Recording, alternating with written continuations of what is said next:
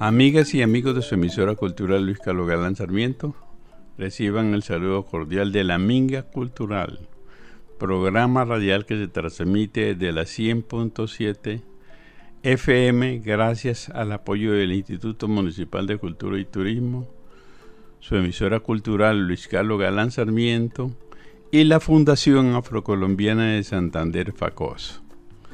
Desarrollamos en este espacio temas relacionados con la historia, la cultura, los valores, los aportes y la buena música afrodescendiente del mundo de Colombia y de Santander. Les acompañarán durante los siguientes 60 minutos en el control técnico el señor Devinson Fonseca, desde la mesa de trabajo la doctora Vivian Idela Ocampo y desde la producción general su servidor y amigo Leonidas Ocampo. Nuestro tema de hoy, influencia africana en la música tradicional de México. Muy bien, el ingreso de africanos en condición de esclavos a la Nueva España tuvo lugar desde el comienzo de la conquista y duró hasta el primer tercio del siglo XVIII pero su ingreso masivo eh, realmente comenzó hacia finales del siglo XVI, abarcando aproximadamente unos 70 años, es decir, desde 1580 a 1650 aproximadamente. Las razones de la trata de esclavos fueron fundamentalmente económicas, como ha ocurrido en todas partes de, en donde ocurrió este fenómeno de la trata transatlántica y de la esclavitud. Esto para reemplazar la fuerza laboral de los indígenas que estaban siendo diezmadas por las enfermedades eh, tales como epidemias de viruela, sarampión, y por otro lado por el abuso y maltrato de los conquistadores que prácticamente acabaron con estos pueblos originarios.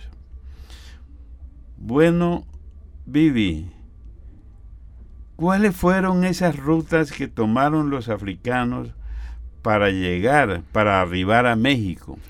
Pues Leonidas, existen varias teorías y, varios historiadores comentan diferentes rutas, pero las principales, por un lado, la mayor parte eh, de los africanos que habían llegado a Nueva España arribaron por el puerto de Veracruz y de allí ellos fueron trasladados a lo que ahora es la Ciudad de México, DF, para ser comerciados y transportados en el interior.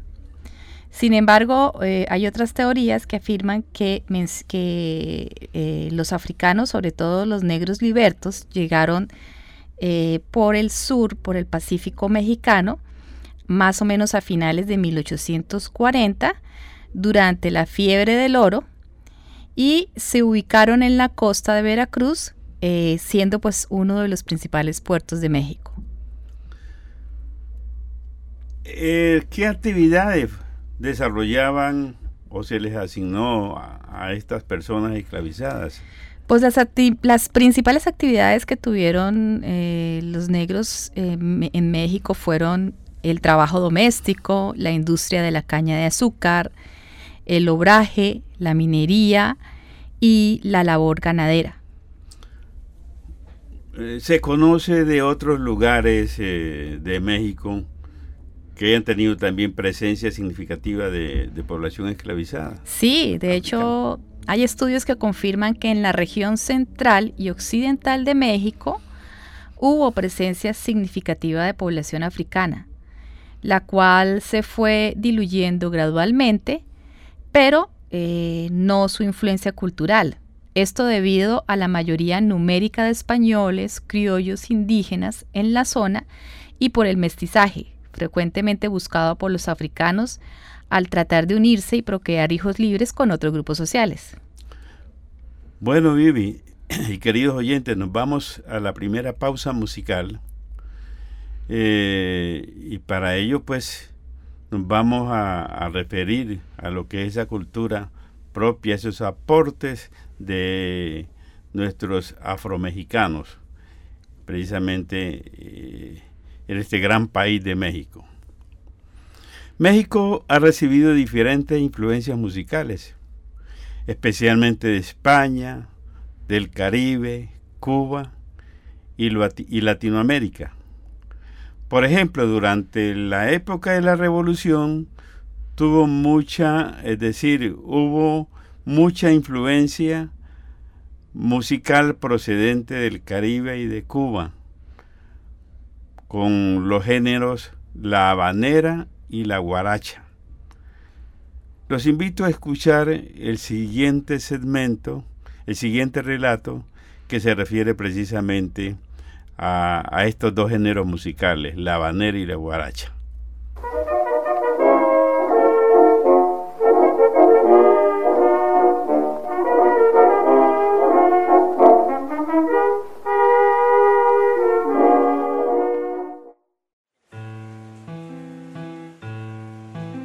México ha recibido incontables influencias musicales, algunas del Caribe.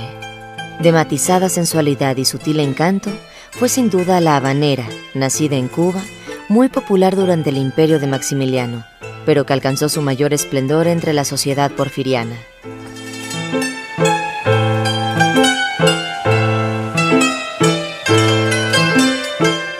Algunos historiadores de la música polemizan en torno al surgimiento de este género entre Cuba y España.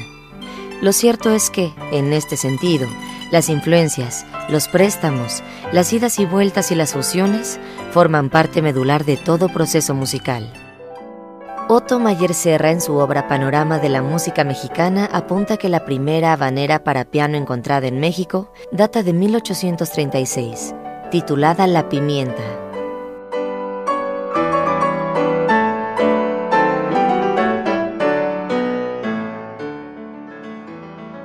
Además de la habanera, otros géneros caribeños hicieron su entrada a nuestro país durante el siglo XIX, gracias a los intercambios de diversa índole que hubo con varios países de dicha región. Don Vicente T. Mendoza apunta que la entrada fue por Veracruz, Tamaulipas, Tabasco y Campeche, y que Yucatán también recibió la influencia pero la convirtió en otro género, el conocido como guaracha.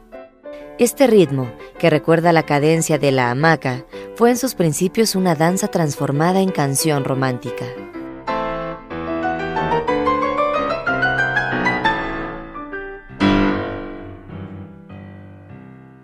Una de las melodías de habanera más conocida es indiscutiblemente la golondrina, la que según se dice era favorita de la emperatriz Carlota, quien solía entonarla cotidianamente. Pero quizá la mayor fama y popularidad de todas las habaneras la guarda para sí La Paloma, del compositor español Sebastián Iradier, la cual, dice la leyenda, pidió Maximiliano que se le cantara al instante de su fusilamiento.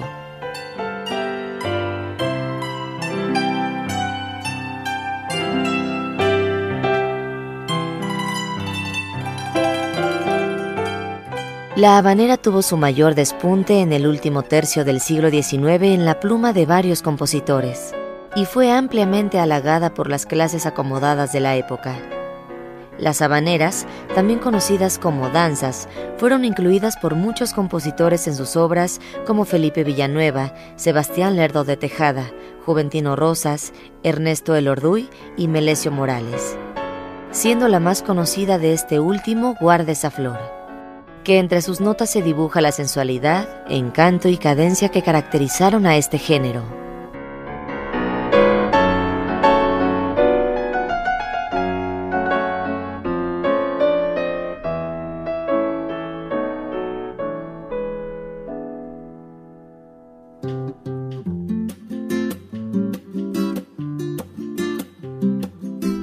En concordancia con lo anterior, con el anterior relato, pues eh, vamos a invitar a nuestros oyentes para que disfrutemos de dos obras que hemos seleccionado.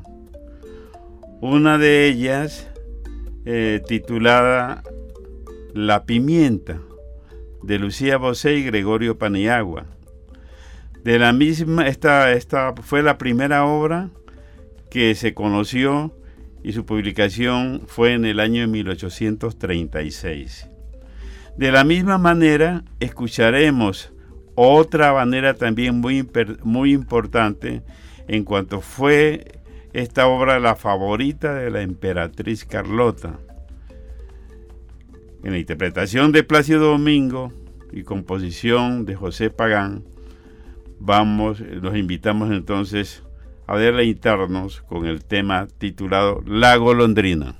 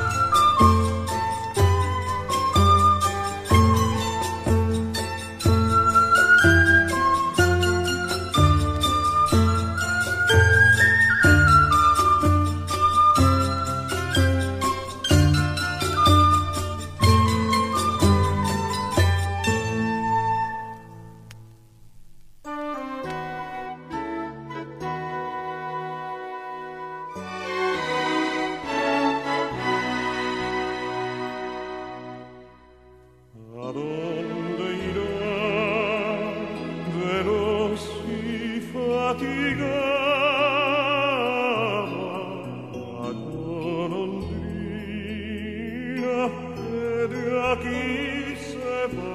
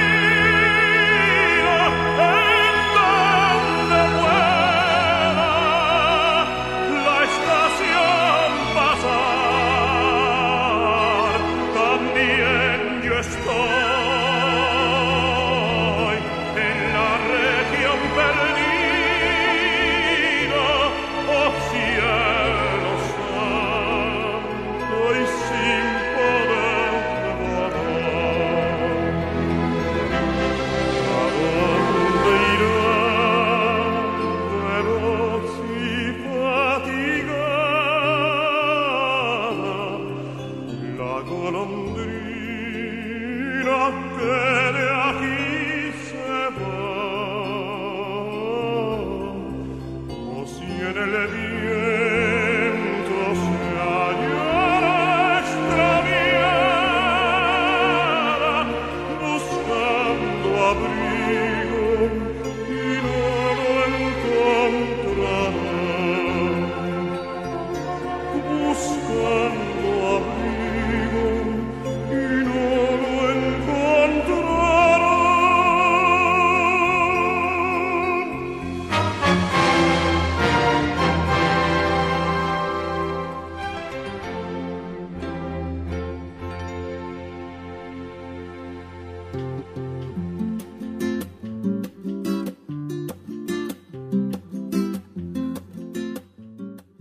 Bueno, después de escuchar estas hermosas piezas musicales, estas hermosas obras, cuéntenos, Vivian, un poco sobre las características de la población eh, afromexicana desde el punto de vista pues sociodemográfico.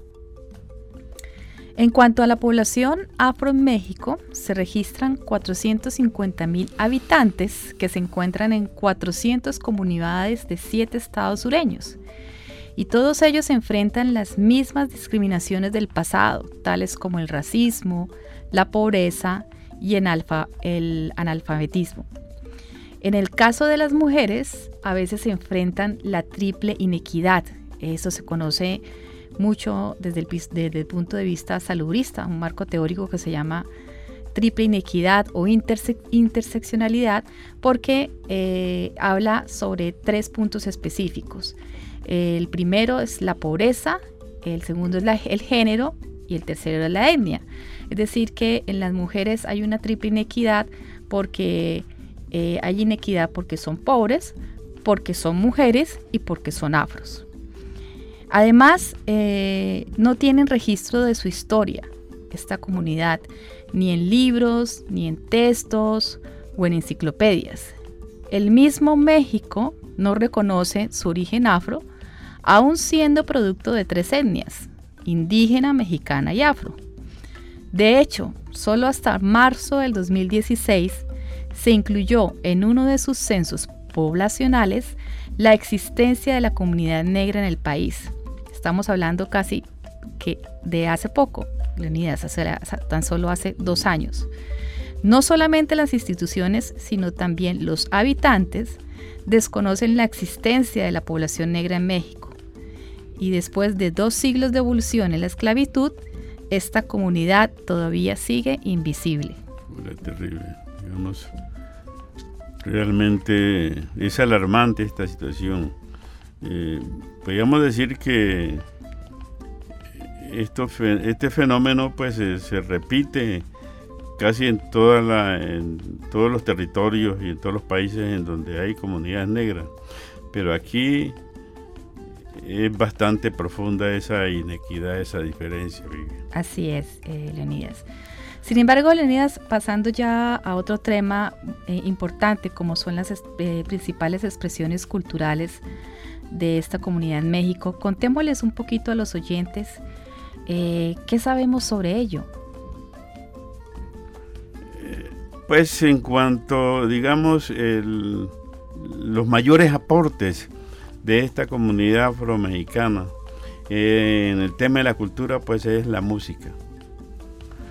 Los, afromexicanos poseen un patrimonio propio, sustentado no solo en los territorios, sino en la música conocida como la música jarocha, las danzas típicas como el toro del petate, el fandango, los carnavales, la fiesta nacional como la fiesta de todos los santos, que precisamente se, se realiza todos los primeros de noviembre.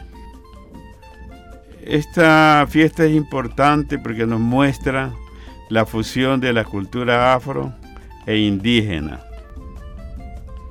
Y Leonidas, eh, ya para entrar a otra pausa musical, ¿qué nos puede mostrar eh, en cuanto al género que nos estábamos, que estábamos escuchando anteriormente de habaneras? Claro, Vivi. Vamos a presentar mm, dos temas también de este género. Eh, uno de ellos tuvo mayor difusión que las dos habaneras anteriormente escuchadas. Es un tema del compositor español de nombre Sebastián de Iradier titulado La Paloma. En la voz de la cantante coreana Shin Yeon Ah. Y en segundo lugar, escucharemos de este mismo género habanero el tema Guarda esa flor de Melesio Morales en la interpretación de la soprano Olimpia Delgado. Escuchémoslo.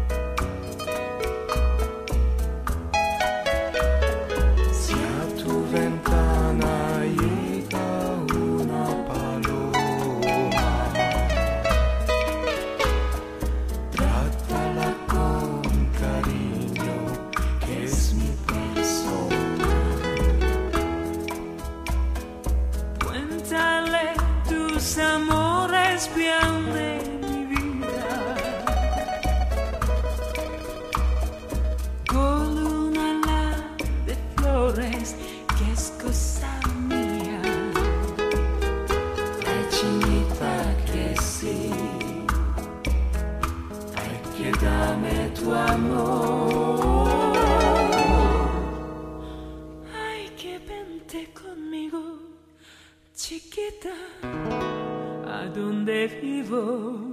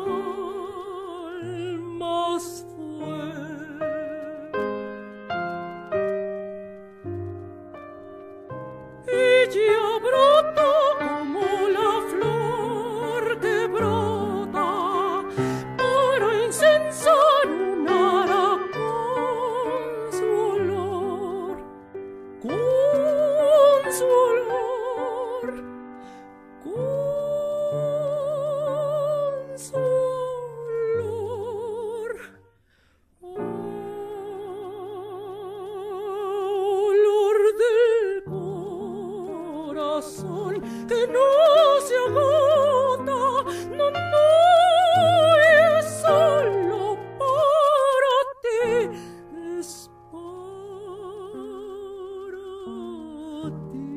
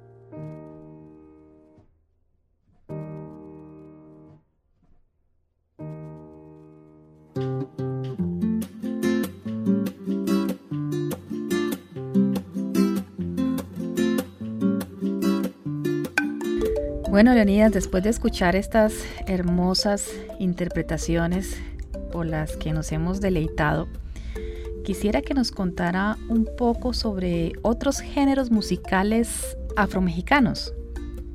Con mucho gusto, Vivian. Además de la música banera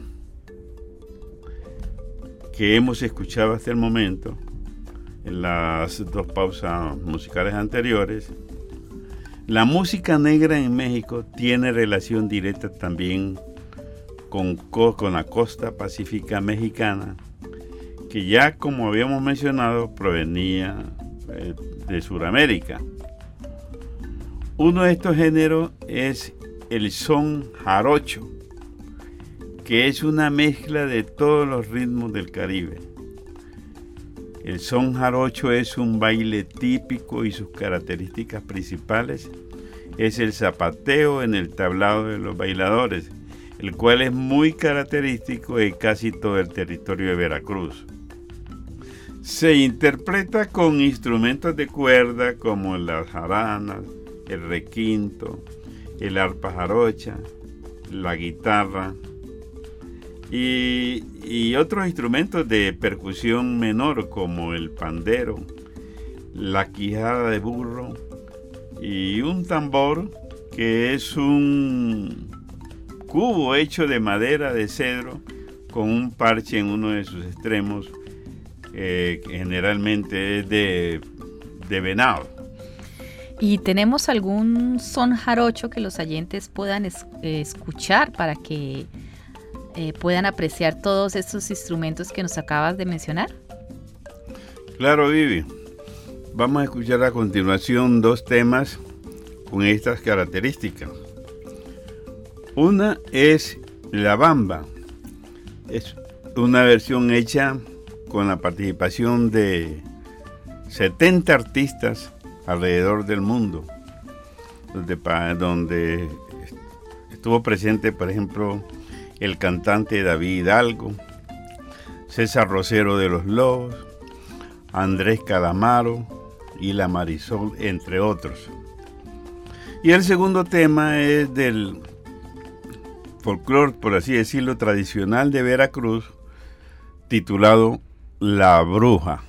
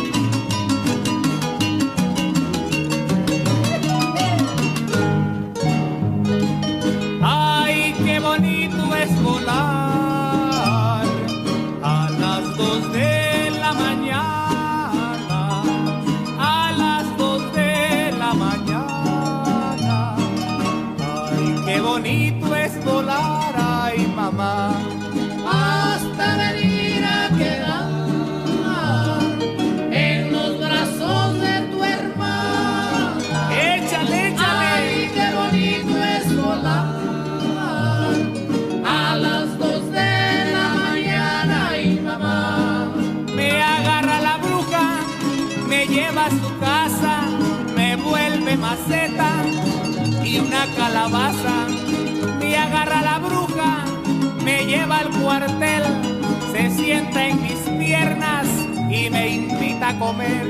Ay, dígame y dígame y yo les diré cuántas criaturitas se ha chupado usted. ¿Cuántas? Ninguna, ninguna, ninguna no sé. Ando en pretensiones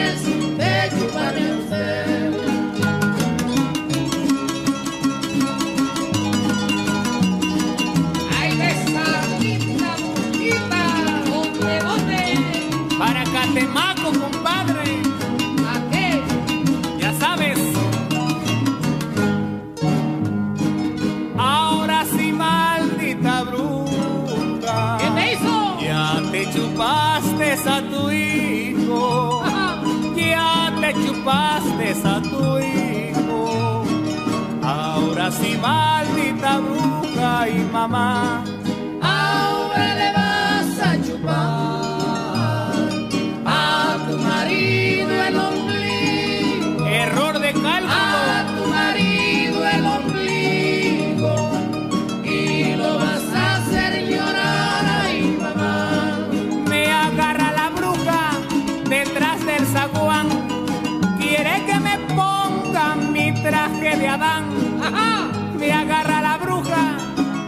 Lleva a su cueva, me pega un sustote con su traje de Eva.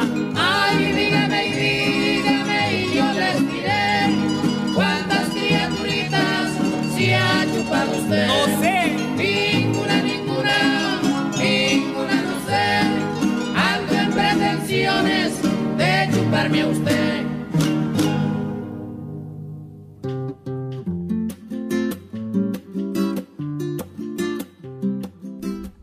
Bueno, Vivi, después de escuchar estos temas tan bonitos, tan sabrosos, del son jarocho, ¿qué otros géneros musicales afromexicanos existen?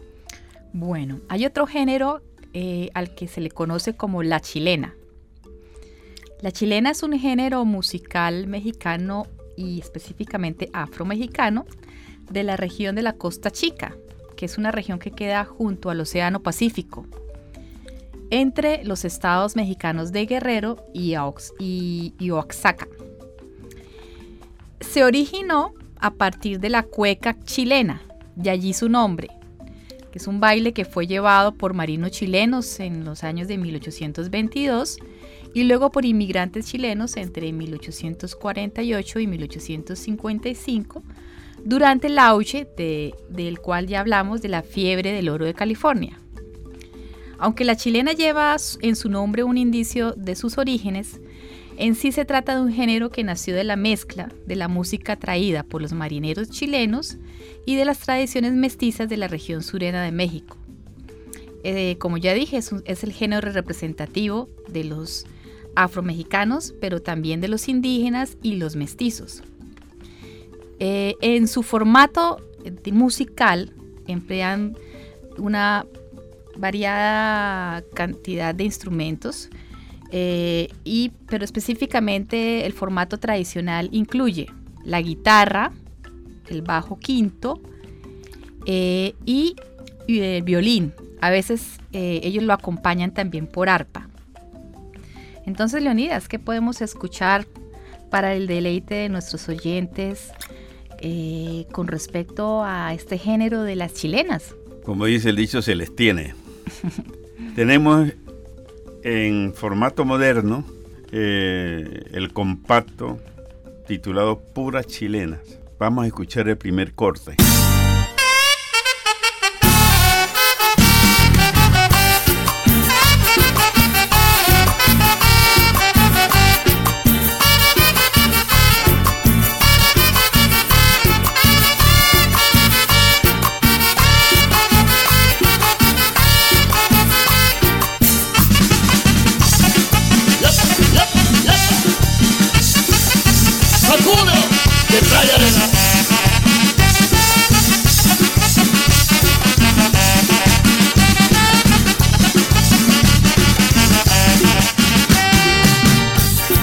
Entrale negra bonita, que te quiero ver bailar. Entrale negra bonita, que te quiero ver bailar. Esta linda chilenita que te vengo a dedicar, pero cuida tu boquita, no te la vaya a besar. Pero ándale chiquita, que te quiero mamacita, pero ándale preciosa, cachetes color de rosa.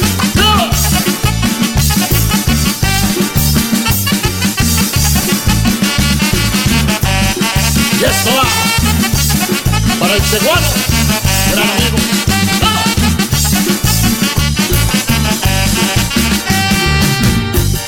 Soy el negro de la costa, de Guerrero y de Oaxaca. Soy el negro de la costa, de Guerrero y de Oaxaca. No me enseñen a matar, porque sé cómo se mata. Y en el agua se el azar, sin que se moje la riata. Pero ándale chiquita, yo te quiero mamacita. Pero ándale preciosa, cachetes color de rosa.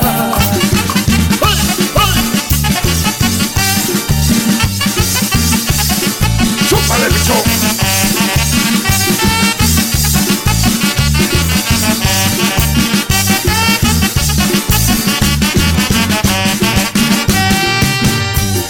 Mi padre fue gavilán y yo nací picostico. Mi padre fue gavilán y yo nací picostico. Soy como el carretantán, donde quiera meto el pico. La polla que a mí me gusta, yo le echo la la y la piso. Pero ándale chiquita, que te quiero mamacita. Pero ándale preciosa, cachetes color de rosa. Y hasta el parte del Michoacán. Ávila.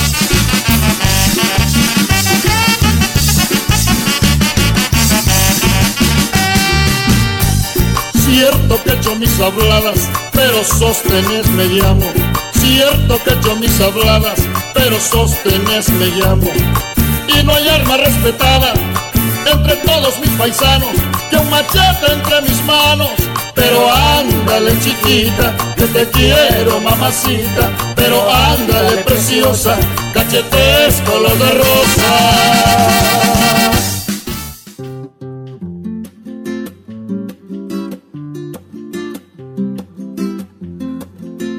Leonidas, y continuando con el género musical afromexicano, ¿tenemos algún otro para comentar?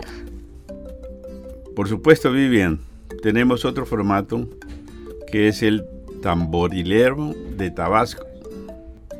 Está conectado con los ritmos del Caribe, pero con una gran influencia maya indígena, la cual se puede interpretar mm, con instrumentos como la flauta de carrizo, un tambor hecho de madera de cedro y parche de piel de venado, sujetado por un bastidor de bejuco. También forma parte de este formato el tuncul, que es un tronco hueco que se golpea con las baquetas y se utiliza también mmm, la concha de tortuga, que también la golpean con la baqueta. Eh, los tambores son tres. Eh, se clasifican como tambor grave, también llamado hembra, el tambor requinto, llamado tambor macho, y el tambor requinto más pequeño. Por otro lado, dentro de este género encontramos la marimba de Tabasco que está conformada por una marimba que aunque tiene el mismo origen africano que la que tenemos en el Pacífico colombiano, pero difieren sustancialmente porque esta marimba eh, tiene una adaptación muy especial en su estructura. Además, eh, la forma como se, como se interpreta eh, lleva implícito todo ese sentimiento de la cultura maya. Interesante, Leonidas, lo que nos acabas de contar. Entonces, para contextualizar a los oyentes de estos géneros y de este formato en particular de lo que nos acaba de comentar, eh, ¿qué les podemos presentar eh, a continuación? Sí, vamos a escuchar entonces con el primer formato que lleva como vientos la flauta de carrizo, el tema El Tigre de los tamborileros de Tabasco. Igualmente, vamos a, eh, esa misma versión la vamos a escuchar con marimba, de la marimba de Tabasco.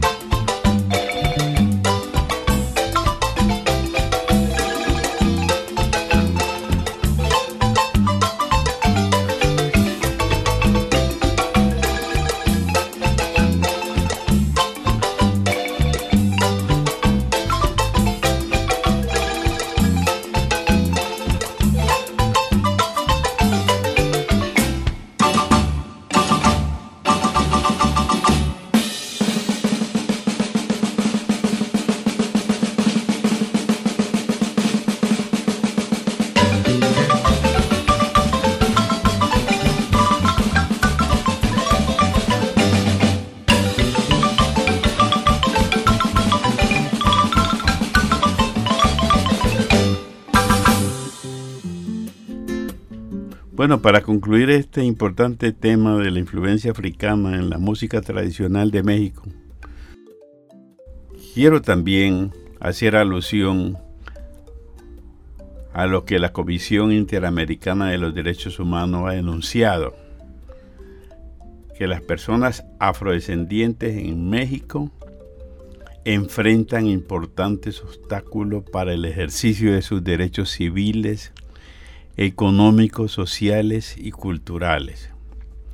Los, los afromexicanos soportan la violencia a nivel institucional, en la salud, en la educación, por el color o la pigmentación de su piel. Podemos agregar algo dentro de nuestra reflexión. Sí, yo les tengo un poema titulado Píntame angelitos negros.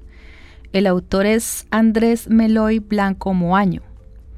Este poema se incluyó en una obra póstuma titulada La Juan Pimpada en el año 1959 y podría considerarse un himno contra la discriminación racial. Se hizo muy conocido a través de un bolero, cuya música pertenece al actor y compositor mexicano Manuel Álvarez Macistes, interpretado inicialmente por el actor y cantante mexicano Pedro Infante, también por el cantante de nacionalidad cubana Antonio Machín. En su adaptación al ritmo bolero se redujo la extensión de la poesía, quitándole el diálogo inicial para hacerla más apropiada a la obra musical. Y aunque mucha gente la recuerda eh, eh, por la canción en todo el mundo, realmente muy pocos saben que está basada en un poema de, de ese autor Andrés Eloy. Y dice así, A mundo, la negra Juana, la mano que le pasó, se le murió su negrito, sí señor. Ay, compadrito del alma, tan sano que estaba el negro, yo no le acataba el pliegue, yo no le miraba el hueso.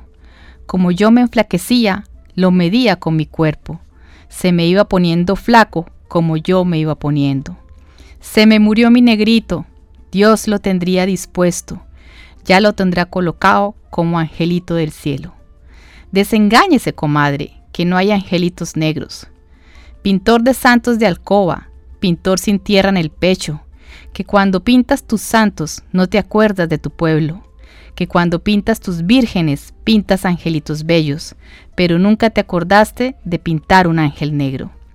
Pintor nacido en mi tierra, con el pincel extranjero, pintor que sigues el rumbo de tantos pintores viejos, aunque la Virgen sea blanca, píntame angelitos negros. ¿No hay un pintor que pintara angelitos de mi pueblo? Yo quiero angelitos blancos, con angelitos morenos, Ángel de buena familia, no basta para mi cielo. Si queda un pintor de santos, si queda un pintor de cielos, que haga el cielo de mi tierra con los tonos de mi pueblo, con su ángel de perla fina, con su ángel de medio pelo, con sus ángeles catires, con sus ángeles morenos, con sus angelitos blancos, con sus angelitos indios, con sus angelitos negros, que vayan comiendo mango por las barriadas del cielo. Bueno, los despedimos entonces con este bonito tema titulado El son de la negra en la interpretación del grupo Mocedades.